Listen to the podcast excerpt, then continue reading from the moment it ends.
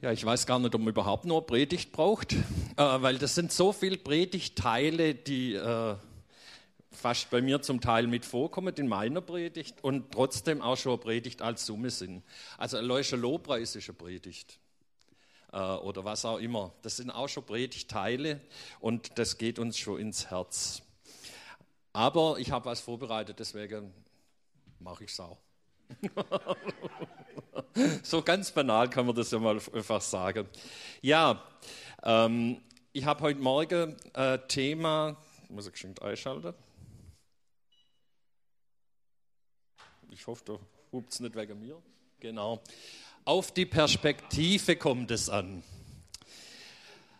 Ihr Lieben, das war eine interessante Geschichte. Äh, ich sage noch noch ein paar Sätze dazu. Wie, wie ich zu der Predigt kam. Aber ich, mir hat dieses Bild sehr gut gefallen.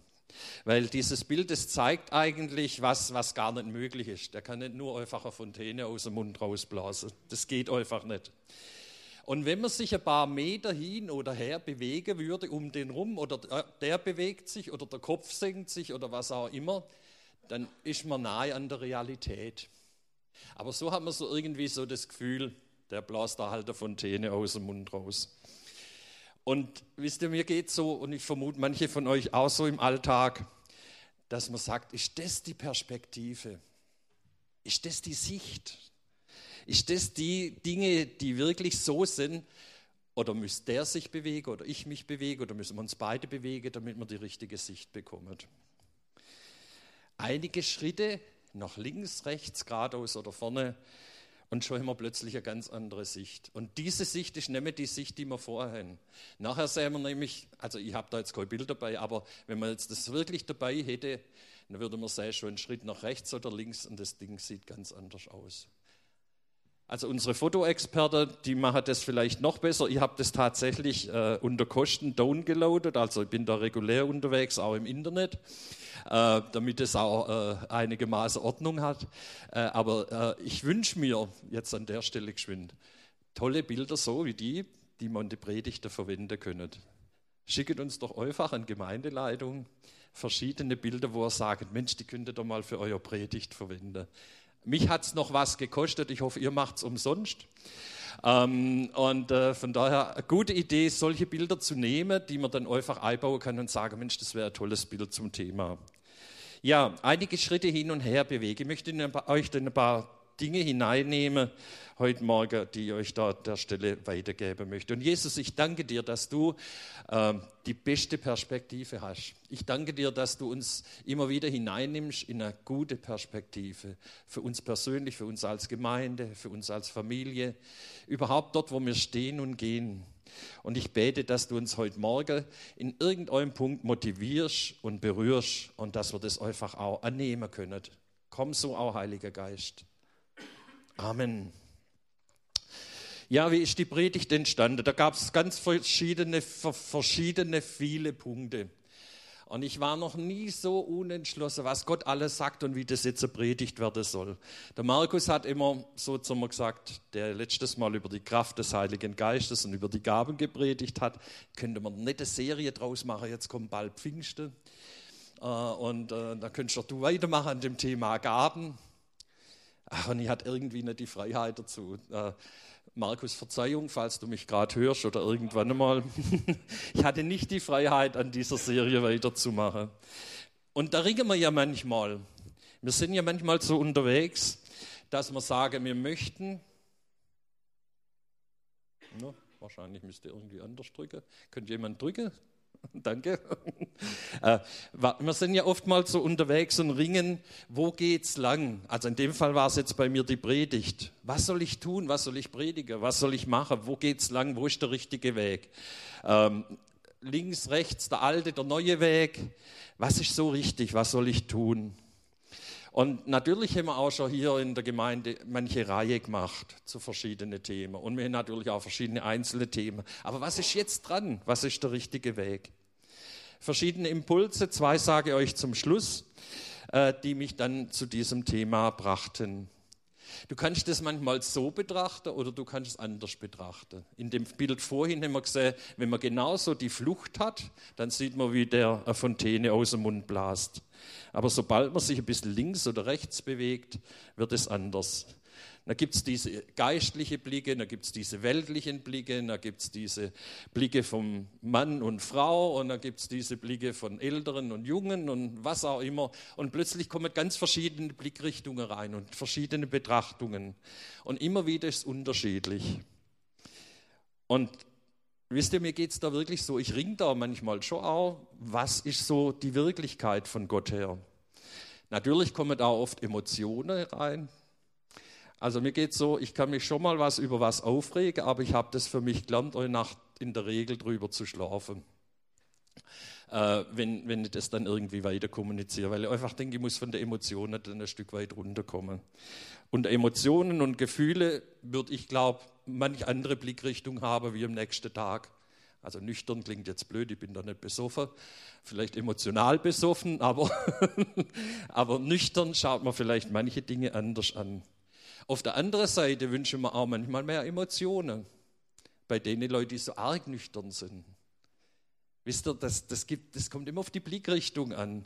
Manche Leute wünschen sich vielleicht auch, sie könnten mehr Emotionen preisgeben und sind eigentlich nur sachlich und nüchtern.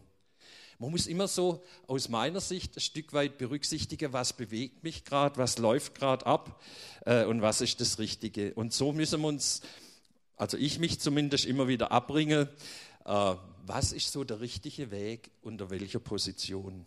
Und das in meinem Alltag. Ihr habt ja auch so euren Alltag. Und ich habe mir gedacht, guck doch mal so deine letzte Woche oder wegen mir der letzte Monat, was hat dich da alles so bewegt? Geht es dir da nicht auch manchmal so, dass du sagst, ach, eigentlich bräuchte die richtige Perspektive? Eigentlich bräuchte so der richtige Blickwinkel? Eigentlich bräuchte ich jetzt so die richtige Betrachtung. Ich kenne deinen Alltag nicht, ich kenne meinen. Und wisst ihr, manchmal wäre es leichter, zu eurem sagen, geh links, geh rechts, geh geradeaus. Ich weiß, ich muss an der Ampel halten, wenn sie rot ist. Das ist einfache Regel. Der, der das nicht macht und hat Glück, dass kein Blitzer dran ist, muss kein Bußgeld zahlen. Der, der einen Blitzer dran hat, der muss mindestens ein Bußgeld zahlen oder kriegt vielleicht sogar eine Pause vom Fahrer. Ähm, aber das sind einfach die Regeln, die wir uns manchmal wünschen. Und manchmal ringen wir einfach um eine Lösung und den Weg. Und das ist auch ganz gut. Ich habe nochmal eine Folie dabei. Irgendwie. Ja, super. Danke, wer auch immer. Ähm, manchmal richten wir uns aus und sagen, das wäre jetzt so unser Ziel. Da wollen wir hin. Ich habe als Beispiel so mal unser Gemeindezentrum gemacht. So eine gemeinsame Sicht zu haben. Also mir als Gemeinde gemeinsame Sicht, ich manchmal für mich eine gemeinsame Sicht mit dem Heiligen Geist zusammen, du für dich mit der Familie vielleicht, du für dich mit äh, deinen Kollegen, ich weiß es nicht, als Gruppe. Jetzt haben wir gehört, es gibt die neue Gruppe. Auch da weiß man ja, Mensch, wo gehen wir denn hin? Wir wissen jetzt Dienstags und Mittwochs, wenn ich es jetzt richtig weiß. Okay, und wir wissen auch, dass es also einmal in der Woche stattfinden soll. Und wo geht es lang? Und dem Wort Gottes und so weiter. Aber das genaue Ziel hat man noch nicht erreicht. Man geht dorthin, man bewegt sich drauf los. Und so war es damals auch einfach als Beispiel mit unseren Gemeinderäumen. Wir haben gewusst, wir möchten diese Gemeinderäume hier. Wir haben gewusst, das kostet uns viel Geld dieser Umbau und diese Maßnahme. Haben gewusst, das waren insgesamt 150.000 Euro, die man als Spende braucht und das ist ein Wort. Das äh, war damals geschwind irgendwie eine recht hohe Zahl. Vielleicht für einen Kassier nochmal noch mehr, weil der weiß, was Geld bedeutet irgendwie. Ähm, und dann war, war das ein Ringen von uns damals, weil wir gesagt haben, wir haben ein gewisses Eigenkapital, wir brauchen aber auch Spenden. Und dann haben wir es für uns bewegt als Leitungsteam. Wir haben es dann versucht, in die Breite zu geben, wir haben es dann in die Gemeinde hineingeben. Wir haben es sogar abgestimmt. Ich glaube, das war einer der wenigen Momente, wo man vielleicht auch mal, also außer dass man mal im Gottesdienst eine Tendenz abstimmt, äh, aber wo wir wirklich dann auch abgestimmt haben. Ähm, und so haben wir dieses Projekt begonnen haben dann tatsächlich Leute gekriegt, die uns zinslose Gelder gegeben haben, die uns gespendet haben, die da sehr großzügig waren. Und haben natürlich auch sehr viele Menschen gehabt, die in diesem Gebäude dann praktisch geholfen haben. Und das war, war echt super. Ich glaube, das war ein sehr, sehr gelungenes Projekt, äh, dieses äh, Gemeindezentrum.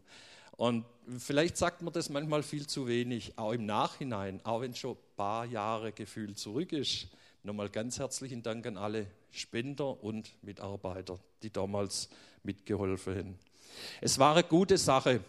Es war so eine gemeinsame Sicht, wo man gesagt hat, da wollen wir hin. Und dann kommt irgendwann einmal der Punkt der Nachbetrachtung. Da sagt man, jetzt haben wir unser Ziel erreicht. Wie haben wir es denn erreicht? Haben wir es erfolgreich erreicht? Okay, die Bauphase hat sich, glaube ich, ein bisschen verzögert. Äh, man wollte, glaube ich, schon Weihnachten hier im Gottesdienst, der ist dann erst im Januar äh, Zug wurde, waren verschiedene Umstände und so. Und so kann man das Ganze einfach mal nachbetrachten. Finanziell, äh, arbeitsmäßig, menschenmäßig, sind alle zufrieden und glücklich gewesen oder sind sie raus und entkeult.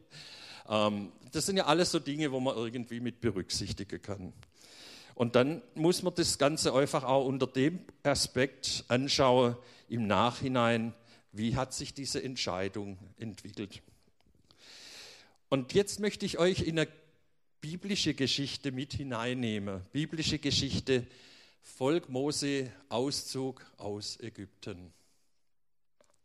Es geht um das Versprechen Gottes. Gott verspricht dem Volk Israel, 3. Mose 20, folgende. Nun bin ich herabgekommen, um sie aus der Gewalt der Ägypter zu retten. Ich will sie aus diesem Land, nämlich der Ägypter, herausführen und in ein gutes, großes Land bringen, in dem es selbst Milch und Honig im Überfluss gibt. Jetzt leben dort noch die Kananiter, Hethiter, Amoriter, Perisiter, Hiviter und Jebusiter. Und weiter heißt es, ich habe es euch zugesagt und versprochen, dass ihr Israel dass ihr es in Besitz nehmen könnt, dieses Land, dieses verheißene Land, in dem ihr selbst Milch und in dem es selbst Milch und Honig im Überfluss gibt. Ich bin der Herr, euer Gott. Ein Projekt Gottes, eine Vision von Gott für sein Volk, ein Versprechen von Gott für Israel. Der Plan Gottes für sein Volk und man denkt noch immer, ja klar, das große Volk Israel, aber es war ja noch unter viele einzelne Menschen auch, die dort in diesem Volk waren. Deshalb war es aber Versprechen für jeden Einzelnen. Toll. Es war super. Und jetzt könnten wir eine Checkliste machen und sagen, was hat denn Gott alles so verheißen? Irgendwann kam so dieser Teil, ein gutes und großes Land hat Gott verheißen. Ich verspreche euch das. Ein gutes und großes Land. Ausreichend Platz. Nicht so, dass ihr auf engstem Raum leben müsstet und gar nicht mehr wisst, wo, wo euch ausbreiten könnt, sondern so wie Psalm 31, Vers 9 sagt, du stellst meine Füße auf weiten Raum. Ein großes Land, abgehakt. Das Land war da, da war es, das Land gab es. Und in diesem Land gab es auch Milch und Honig. Wir kommen nachher noch mal drauf, äh, dass es tatsächlich dort viele Früchte gab, dass es dort wirklich Milch und Honig gab. Abgehakt. Checkliste. Dort gab es Milch und Honig im Überfluss. Und dort sind tatsächlich andere Völker gewohnt. Kananiter, Hethiter, Amoriter, Perisiter, Heviter und Jebusiter.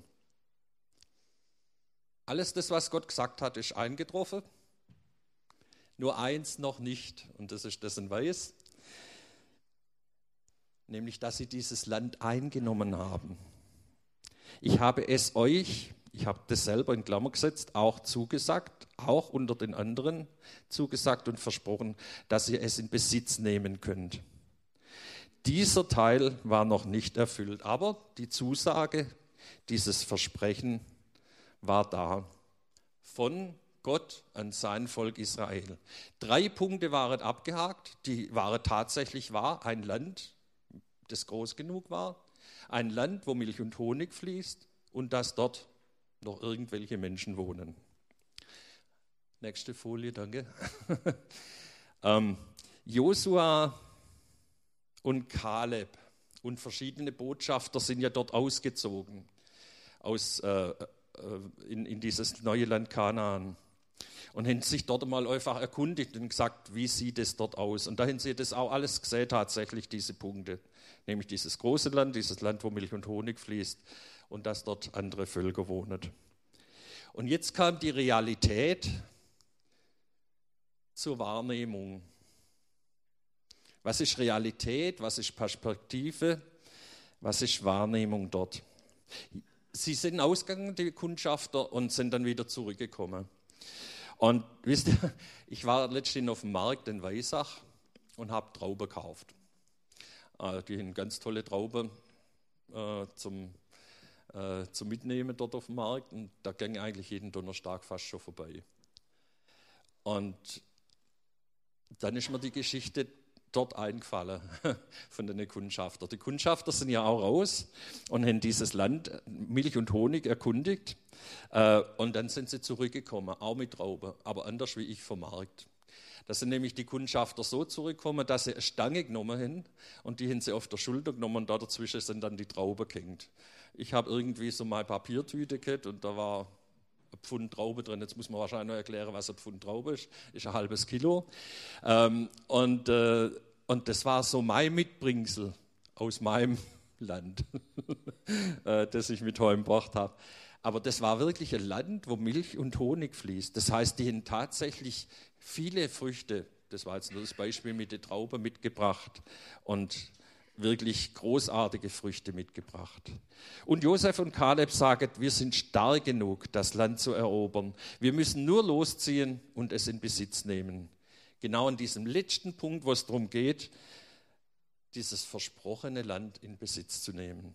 Das war die Sicht von Josef und Josef Josua und Kaleb. Genau. Die anderen Kundschafter, wisst ihr, was die gesagt haben? Gegen diese Völker, sagen die, können wir auf keinen Fall antreten. Sie erzählten den Israeliten die schlimmsten Geschichten. Also, das muss man sich mal vorstellen, den Allerschlimmste erzählt, das man erzählen kann und wahrscheinlich noch eins draufgesetzt über ihre Reise. Die sind viel stärker als wir. Glaubt uns, dort herrschen Mord und Totschlag. Also die haben sich praktisch nur dort umgebracht. Und wenn wir da reingehen, wir werden auch nur umgebracht. Alle Menschen sind groß und kräftig. Da gibt es gar keine kleine Menschen. Da gibt es nur große Menschen. Die sind alle riesig. Die Anakinder sind Riesen. In deren Augen waren wir klein wie Heuschrecken. Und so haben wir uns auch gefühlt. Ich glaube, das ist genauso eine Situation, die uns manchmal auch in unserem Alltag antrifft. Da gibt es so diese Stimme, wir können los, wir können dieses Land erobern. Wir müssen einfach nur losziehen, es in Besitz nehmen, haben das Versprechen Gottes auf unserer Seite.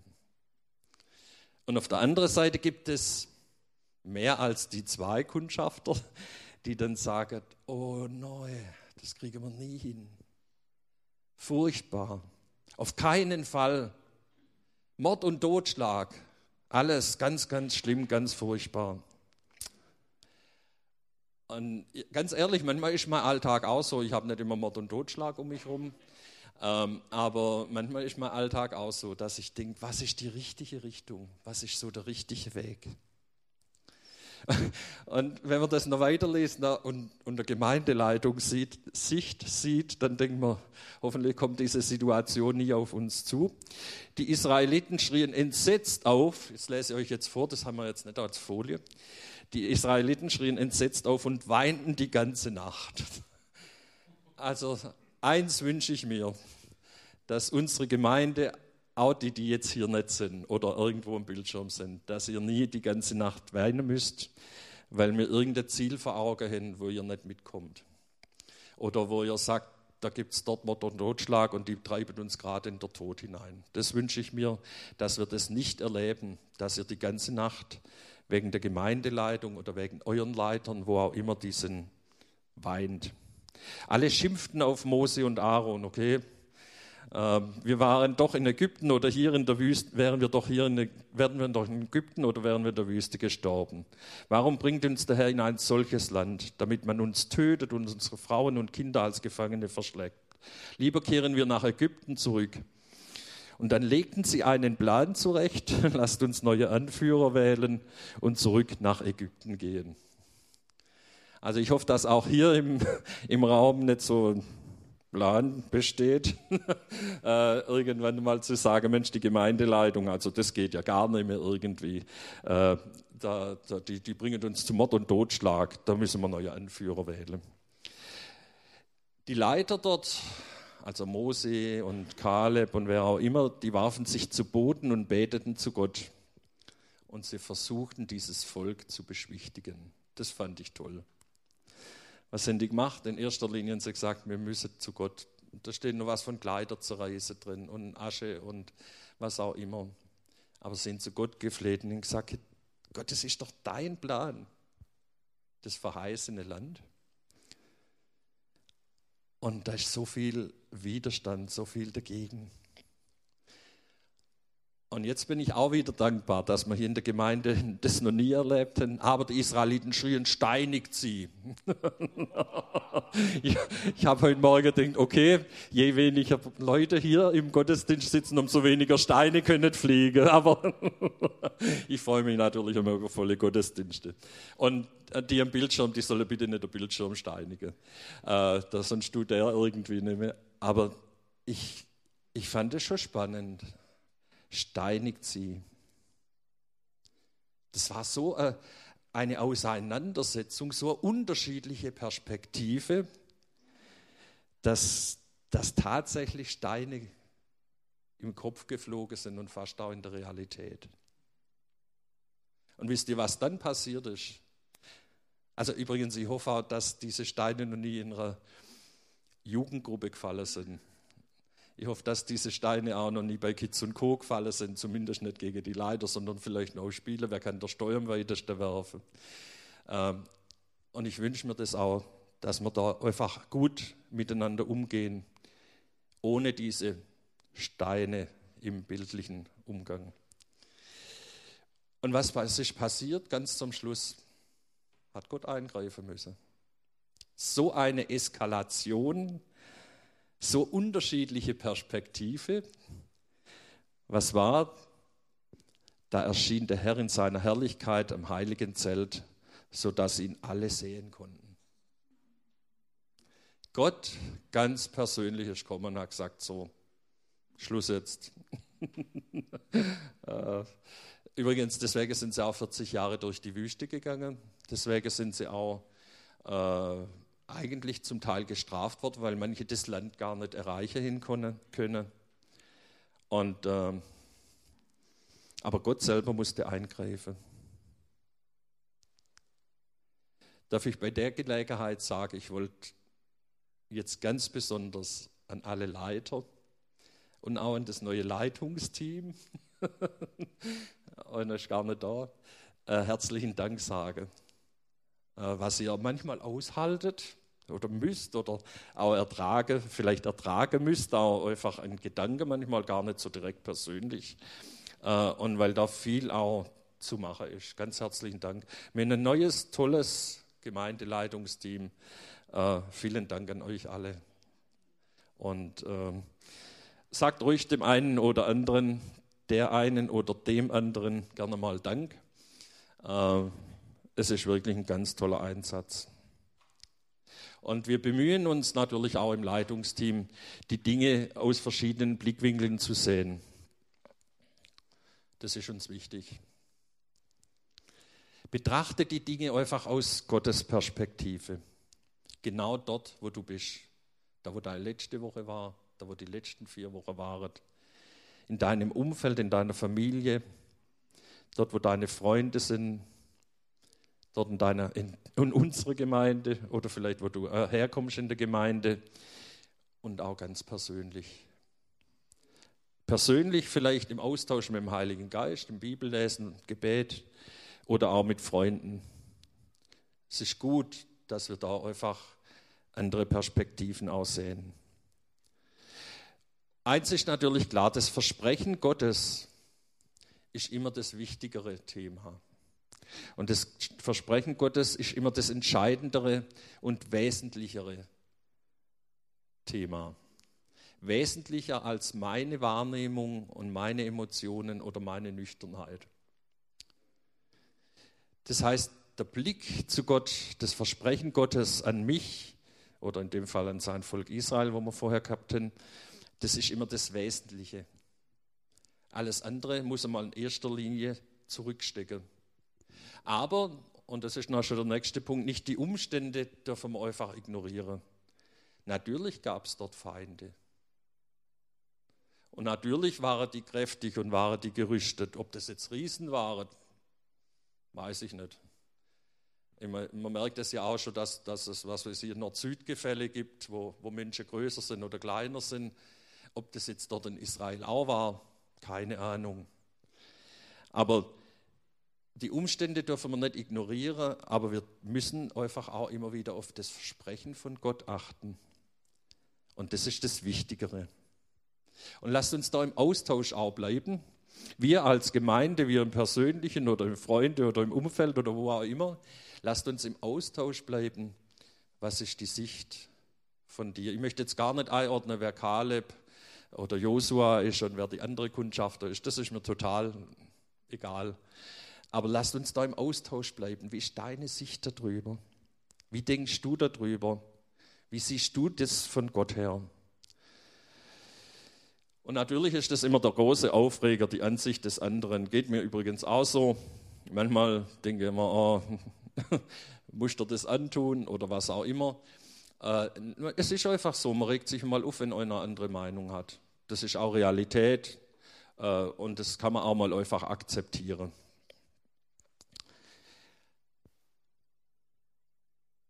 Und was mir auch nochmal wichtig war, Umwege sind möglich.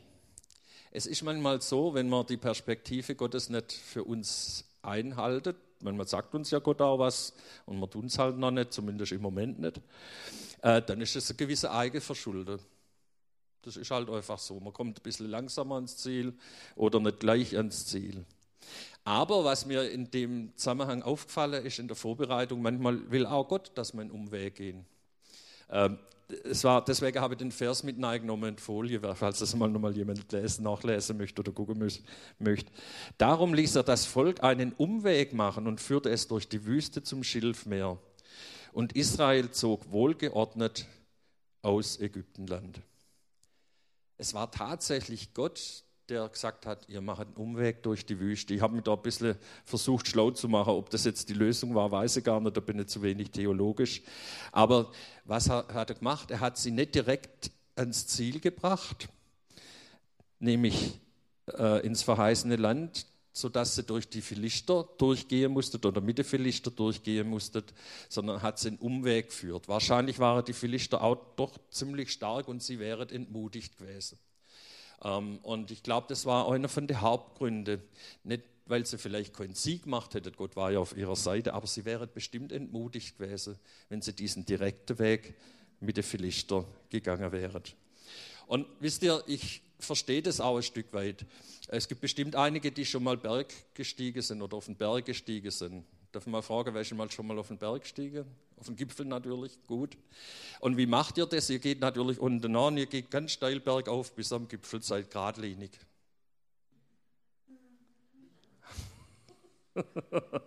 genau.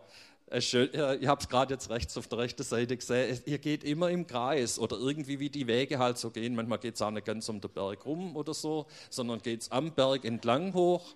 Äh, aber man geht eigentlich nie genau ganz geradeaus zum Ziel, zum Gipfel. Warum? Weil man das einfach nicht durchhält. Und wir wären entmutigt und irgendwie dann wir wahrscheinlich auf der halben Strecke aufgeben und jetzt sagen, ich komme nie zum Ziel.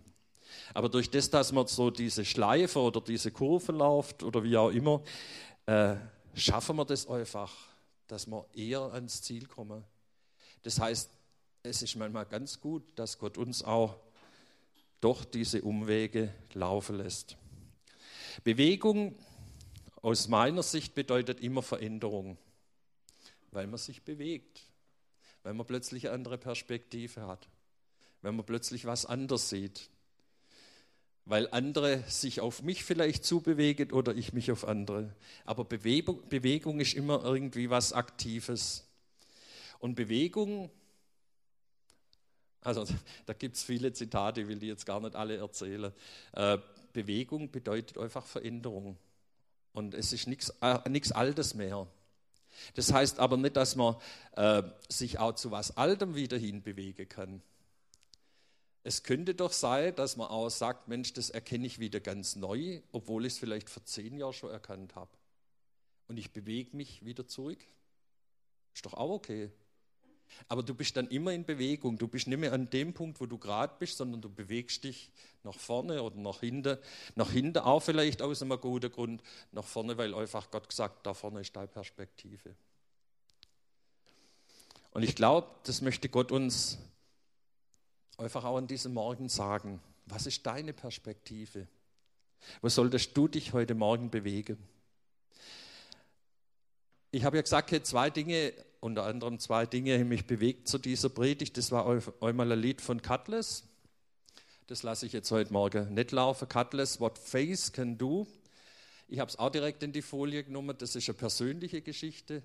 Wenn du falsch, wenn du am Boden liegst, wenn du nicht weißt, was tun, dann hat dieses Lied die Ermutigung aufzustehen und zu sagen, mein Glaube ist größer als meine Situation. Was ist meine Perspektive? Am Boden zu liegen, in eurem Wohnzimmer hängt, die Krone zu schütteln oder wieder und wieder aufzustehen. Äh, genau. Was ist deine Perspektive? Liegen zu bleiben oder zu sagen, mein Glaube hilft mir, Gott hilft mir. Er vergibt mir meine Schuld, das kommt alles in diesem Lied mit drin. Äh, ich, ich sehe wieder Wunder, ich sehe wieder Zeichen von Gott her. Und das Lied hat mich sehr ermutigt. Übrigens hat es auch, finde ich, für mich persönlich eine gute Melodie. Und dann war es noch die Predigt vom Wenn-Jahr. Äh, ich bin gefragt worden, was hast du aus der Predigt mitgenommen? Und mein größter Inhalt von dieser Predigt, mal blöd klingen, war dieses Bewässerungssystem aus Israel. Obwohl ich das schon lange kenne. Ich war schon ein paar Mal in Israel und in südliche Länder, wo dieses Bewässerungssystem, dieses Tropfsystem aus dem Schlauch an der Pflanze, äh, wo man das einfach so sieht. Und da ist mir das auch wieder ganz neu klar geworden. Steht der Tropfen höhlt den Stein, sagt man beim Stein. Aber dieser stete Wassertropfen, der tut mir gut. Manchmal wünsche ich mir immer diesen Wasserfall, diesen Heiligen Geistregen. Und das ist auch gut, wenn wir den erleben. Aber wisst ihr, ich glaube, so diese ständige Bewegung der Tropfen an die Pflanze, das tut uns gut. Und vielleicht müssen wir auch manchmal über solche Dinge nachdenken, was tut uns denn stetig gut und nicht nur spontan viel gut.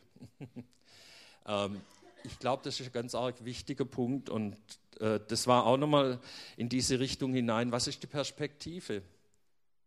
Brauche ich vielleicht immer wieder so einen Impuls und wenn es nur ein kleiner Impuls ist, um nach vorne zu kommen. Und natürlich, ich persönlich bin gar nicht gegen die Momente, wo wir viel erleben mit Gott. Ich habe auch schon äh, darüber predigt, über dieses Dornbusch-Erlebnis von Mose. Du brauchst solche Highlights in deinem Leben, wo du dich erinnern kannst und wo auch sagen kannst, da ist richtig viel passiert. Aber wir brauchen auch immer so diese Bewässerung. Viele kleine Tropfen geben Wachstum. Ähm, Genau, jetzt sind wir schon beim vorletzten Bild. Dieser Vers war mir auch wichtig, deswegen bringe ich noch, auch als Bibelvers.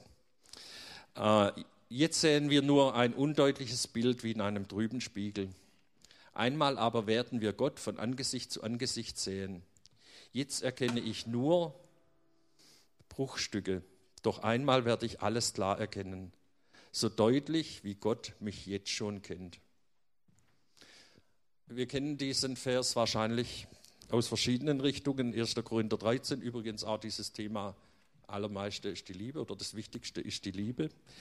Ich erinnere an Silvia und Markus Predigten, also in der Zwischenzeit eine ganze Reihe von Menschen, wahrscheinlich viele andere haben auch noch darüber gepredigt, äh, wo Gott uns immer wieder begegnet. Wir sehen in einen Spiegel, aber es ist manches einfach und nicht klar.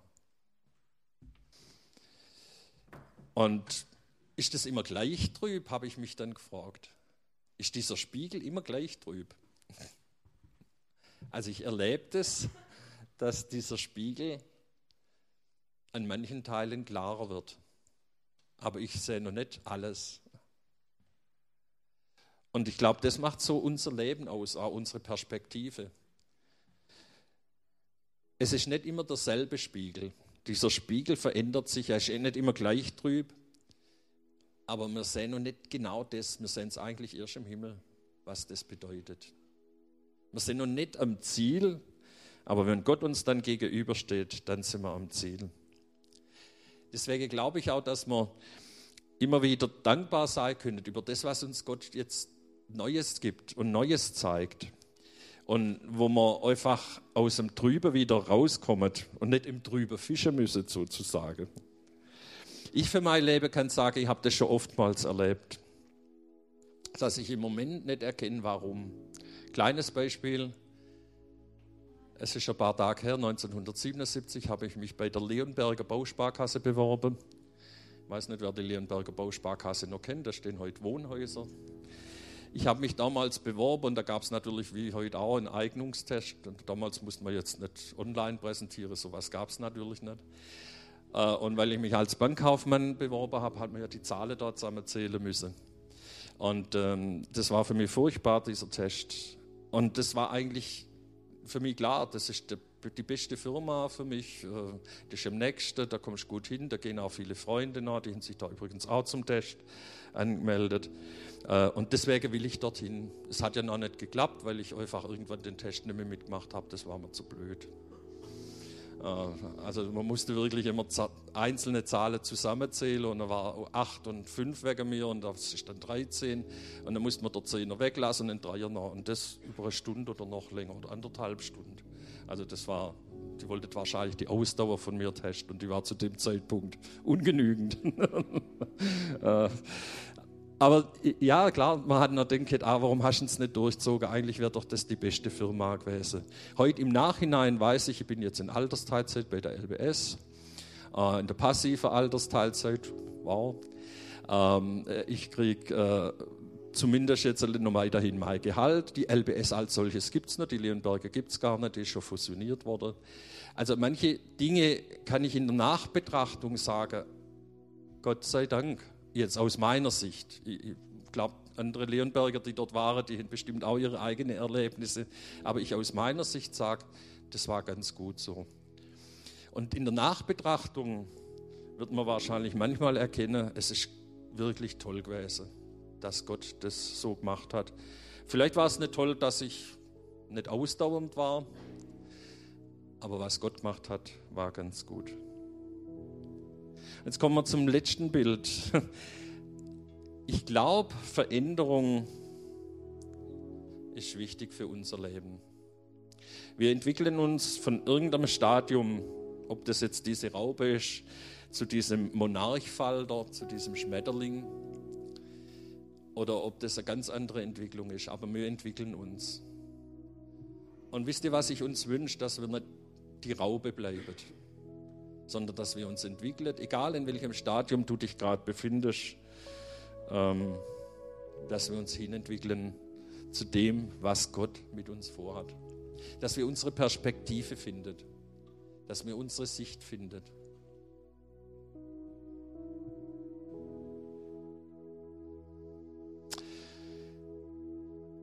Möchte zum Schluss mit uns beten. Jesus, ich danke dir, dass du eine Perspektive, eine gute Perspektive über unser Leben hast. Und du weißt, wie wir manchmal ringen, auch in unserem eigenen Leben, was ist so der richtige Weg, wo geht's lang? Und dass wir manchmal so, so im Trüben fischen, dass uns das gar nicht so klar ist. dass uns manchmal so geht wie dem Volk Israel, das auf der einen Seite das verheißene Land hat und auf der anderen Seite furchtbar Angst vor dem Schrecken, der dort begegnen soll. Jesus, du siehst unser manchmal kleines Vertrauen dir gegenüber, dir und deinem Versprechen. Und ich danke dir, dass deine Sicht gut ist, dass deine Sicht immer größer ist, dass deine Sicht immer besser ist. Und mir war es einfach wichtig, jetzt für diesen Morgen zu sagen, ich möchte für alle die beten, die sagen, ich brauche noch mehr die Perspektive Gottes in meinem Leben. Ich möchte mich auch in meiner jetzigen Situation ganz stark darauf einlassen, auf die Perspektive Gottes. Und es ist gut, wenn ich für dich bete. Alle die, die das wollen, die sollen einfach, wenn sie können, aufstehen oder einfach ihre Hände nach vorne strecken. Ich würde gern für euch beten, die ihr sagt, ich möchte noch mehr die Sicht Gottes und noch mehr die Perspektive Gottes. Jesus, ich danke dir dafür, dass du für uns bist. Jesus, wenn du für uns bist, wer kann gegen uns sein? Und ich danke dir dafür, dass du uns Licht hineingibst in unsere Dunkelheit, in unsere dunkle Sicht. Oder in dem Beispiel mit dem Spiegel, dort wo wir trüb sind, dass wir klarer sehen. Jesus, ich danke dir dafür, dass du das tun möchtest, jetzt in jedem Einzelnen, das sich danach ausstreckt. Danke, Herr, dass wir mit dir in das verheißene Land gehen können. In ein großes Land, wo es Platz gibt. Danke, dass wir in ein Land gehen können mit dir, wo Milch und Honig fließt. Und danke, dass du uns die Feinde aus dem Weg räumst. Und so segne ich jetzt jeden Einzelnen, Herr mit dieser Sicht und mit dieser Perspektive. Komm und berühre du jetzt jeden Einzelnen. Schenk du Glauben. Schenk du Kraft aufzustehen, wenn, du, wenn er auf dem Boden liegt oder sie auf dem Boden liegt.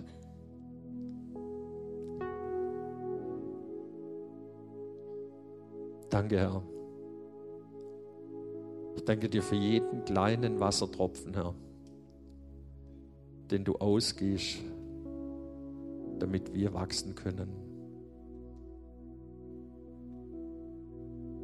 Halleluja.